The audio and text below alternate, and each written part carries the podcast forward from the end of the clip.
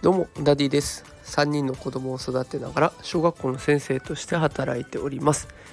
さて今日はですね爆誕。ついに男性版産休が取れる時代が来るというテーマで投稿していこうと思います。今日は育児休業についてのお話になります。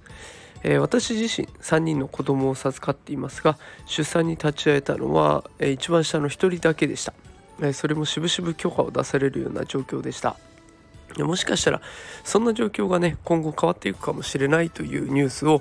見つけました、え、この記事を参考にしながら、えー、現在育児中の方とか今後出産予定のある方にいい知らせになるような配信ができたらなと思っています。是非最後までお聴きください。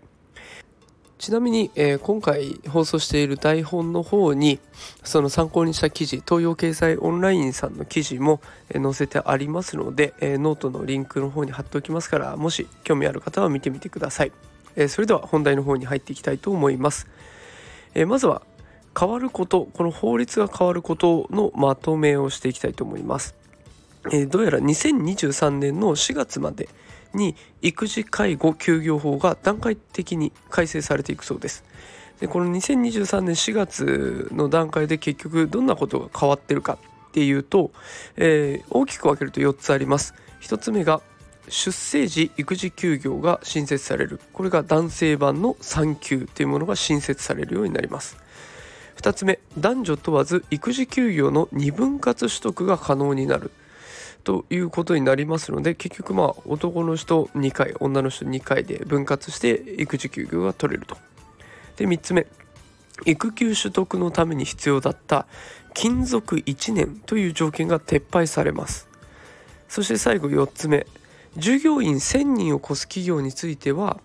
自社の育児休業の取得状況などの公表が義務付けられるようになるというものがあります。でこれあの東洋経済オンラインさんの記事ではね問題点も挙げられています。あの一口にね男性版産休が取れた。よしこれでみんな出産に立ち会えるんだとかっていうことでもろ手を挙げて万々歳っていうわけではなさそうでもう私みたいに出産に立ち会いたいと思っている人向けの問題で言うと出産予定日から男性版の産休を取得することができるようになるそうです。ということは予定日以降の出産ならこれで問題なく立ち会えると。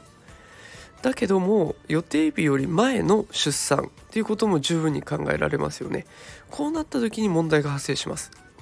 予定日より前から産休を取得したいっていうことを思っている場合には1週間前までに産休期間変更のお願いを会社に申請しないといけないと。まあそんな予定が分かったら誰も苦労はしないというような状況なんですけれどもそれでも1週間前までにやっぱりこの日から産休を取らせてくださいという申請をしないといけないっていうところで問題点はあるそうです。であの他にもねあの東洋経済オンラインさんの今日の記事では問題点指摘があったんですけれども私自身としては、まあ、問題点はあってもこれは大きな前進なのかなというふうに思っています。日本は本当に子育てがしづらい国になってきてしまっているんじゃないかなというふうに感じていてワンオペがなくならない。お母さんはしかも周りに迷惑をかけまいと必死に子供を育てているっていうような状況が続いてしまっています。